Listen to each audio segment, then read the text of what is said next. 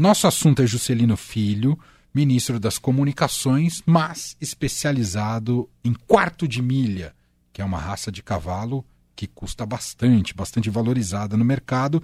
Um ministro que tem é um foco de crise, as revelações do Estadão são muito robustas, né, Pedro Venceslau?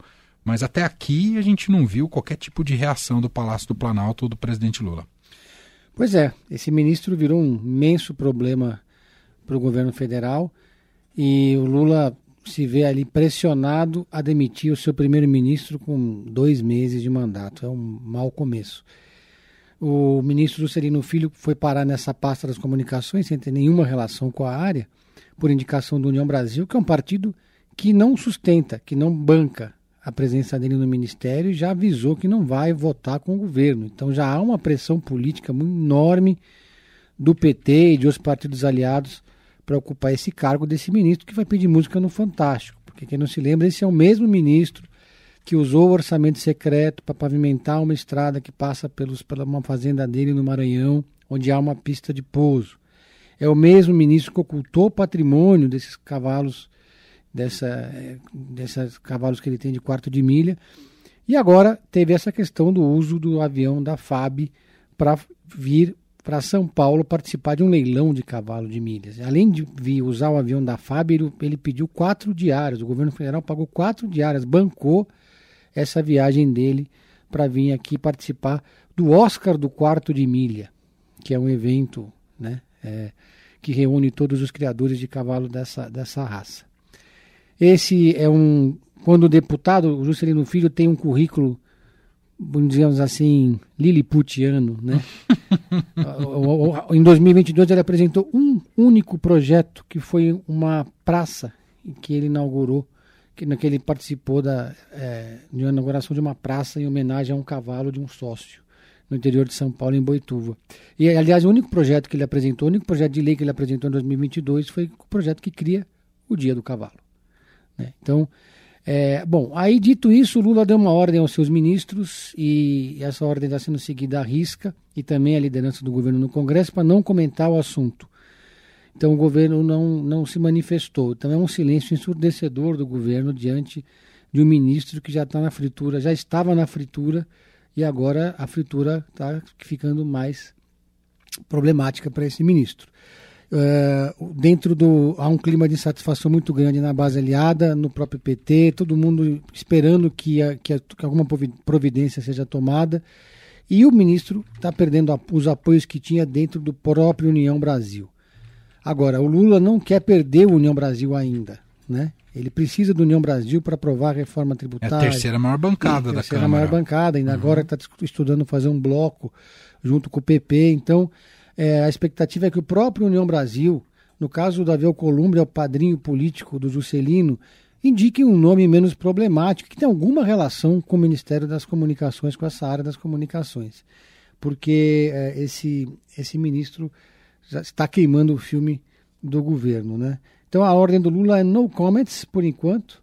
O, o senador Jacques Wagner, líder do governo no Senado, foi, foi ali encurralado pelos jornalistas, não teve como escapar e a resposta foi: não tenho posição ainda sobre o assunto. Quer dizer, o governo não está nem defendendo, nem criticando, estou esperando um sinal de fumaça do Palácio do Planalto para poder mandar embora logo esse ministro, que não acrescenta em nada, né? só cria problemas. É. Já deveria ser um escândalo, um critério de. A, a questão da governabilidade e de você compor no governo, dividir o poder com aqueles que te apoiaram, faz parte do jogo político. Agora, nem por isso te dá a é, te dá autorização de se eximir da responsabilidade de que as pastas sejam comandadas por gente que tenha um mínimo de conexão com o assunto. Né? Não precisa ser um expert, um especialista na pasta. A gente tem inúmeros exemplos de políticos que administrativamente foram muito bem sucedidos, mesmo não sendo de formação da área. Um que é sempre citado, por exemplo, José Serra na saúde, né? para muita gente, um dos melhores ministros da história uh, recente do país. Mas há outros exemplos né, que, que a gente poderia elencar por aqui. Agora, esse caso do Juscelino, a, a despeito né, de, da ficha corrida que o Estadão tem revelado dele, com abundância de provas, já mostra que só o critério, digamos, por que, que ele está no Ministério das Comunicações já é um tanto absurdo. Não é uma pasta com pouco dinheiro, né, Pedro? Não, exato. E é uma, ele não está inserido em nenhum debate de envergadura nacional. Ele não está discutindo, por exemplo, o debate da, sobre a PL das fake news, que envolve todo mundo, da, esse universo das comunicações. Ele não está participando de nenhuma agenda relevante. A gente não vê esse ministro em nenhuma, é, nenhuma agenda que não seja uma agenda negativa para o governo. Né? Eu não entendo de, de onde que o Davi Alcolumbre tirou o nome desse deputado para indicar para o governo. Se é alguma dívida de gratidão, se é algum combinado que eles têm político, de onde surgiu esse, essa, essa sugestão. Ah, tem, tem outra, aquela ministra do Turismo também passou lá uma dificuldade política depois que apareceu, apareceram fotos dela, foi revelado que ela fez campanha com milicianos, também gerou um constrangimento e coincidentemente todos são do União Brasil. Ou seja, o Lula está pagando um preço altíssimo pela manutenção dessa aliança com União Brasil e até agora não recebeu nada em troca e o partido está dizendo que não vai dar nada em troca. Então está na hora do governo repensar é, se vale a pena pagar esse preço político tão alto por, né, por essa aliança com União Brasil, especialmente a manutenção desse ministro que está custando muito caro para o presidente Lula. Sem dúvida. A conta no final é para o governo. Quem assina né, como executivo é o presidente da República. Né? Ele, seja do partido que for, ele compõe né, a esplanada dos ministérios nomeado pelo presidente da República. Então você vai manter um ministro ah, que usa é, jatinho da FAB para participar de leilão de cavalos. Então, é realmente está demorando o governo para agir e dar algum sinal de como vai resolver essa crise. E a munição para oposição. Uma oposição que está cambaleante, desorganizada, mas que isso ajuda a oposição de alguma maneira a encontrar algum norte e alguma narrativa, né, Pedro? Desde o governo Fernando Henrique Cardoso, sempre há, uh, houve um debate sobre a utilização dos aviões da FAB pelos ministros, né? De tempos em tempos aparece algum ministro que utiliza é, o avião da FAB para alguma agenda que, que não seja eminentemente política. É, teve ministro no governo Fernando Henrique Cardoso, por exemplo, que foi tirar férias em, no, é, Fernando Noronha usando o avião da FAB. Teve casos também no governo Bolsonaro. E agora começa mal no governo Lula. Tem vários ministros usando até demais o avião da FAB para fazer agendas políticas. É, tem gente que está reclamando desse uso abusivo dos aviões da FAB, porque os ministros poderiam muito bem usar aviões de carreira para determinadas uhum. para determinados deslocamentos. Tem um dos aviões da FAB que tem que ficar parado, porque ele é usado para doações de órgão, para fazer o translado. É, agora, a, o resto dos aviões, eles estão lá disponíveis para os ministros e para o presidente da República. E aí teve esse flagrante, né, desse, desse ministro que, no, a justiça seja feita, ele não foi apenas no leilão. Ele inaugurou a tal da praça em Boituva, que homenageou o cavalo de um sócio. Quer dizer, a praça. Vida tem... pública muito relevante, é, por exatamente. sinal. E esse grande projeto dele, né? Dia Nacional o, do Cavalo. O legado dele no Congresso Nacional. Mas não foi criado no final, ele só foi, não, foi, Ah, foi criado? Existe, existe Dia Nacional, Dia Nacional do Cavalo. Ah, que legal. Muito bom, parabéns. Gostei da sua conclusão no. Ah, que legal. Que legal, muito bom, adorei. Ah, bom, esse é o Pedro Venceslau, repórter de política do Estadão. Vamos aguardar aí, compasso de espera, para saber quando é que o, o governo e o presidente Lula vão reagir nesse caso do Ministério das Comunicações. Pedro, queremos sempre aquela dica do Pedro em série para fechar aqui a sua participação. Fiquei muito feliz quando eu descobri que a Star Plus colocou na plataforma um filmaço que eu não consegui assistir no cinema, que é A Jaula.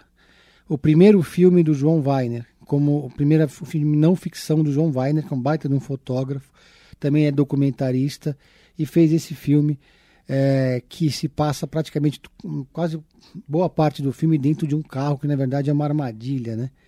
É um carro que o assaltante entrou para roubar o carro e depois ele não consegue sair.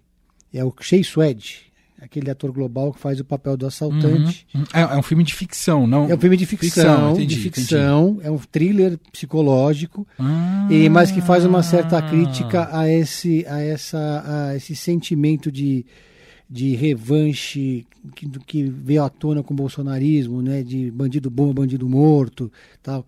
Porque o dono do carro é um médico, que é um cidadão de bem, que da igreja, etc. e tal mas que passa a, faz, a fazer uma tortura contra esse bandido. Depois é, tem também uma, uma, apresentadora de televisão sensacionalista, interpretada pela Astrid Fontanelli, Fontenelle, que também fica botando pilha para, né? Eu não Aham. vou contar mais para não dar spoiler, mas é um filme que leva também a uma reflexão sobre esse sentimento que veio à tona, que muita gente saiu do armário no- durante esses últimos quatro anos, que é é, É esse essa- sentimento que a gente de- viu dos rapazes da sinuca lá, da chacina Exatamente. em Sinop, né? é, de fazer justiça com as próprias mãos, de se sentir ali empoderado para poder resolver as coisas de um jeito que não seja o jeito certo.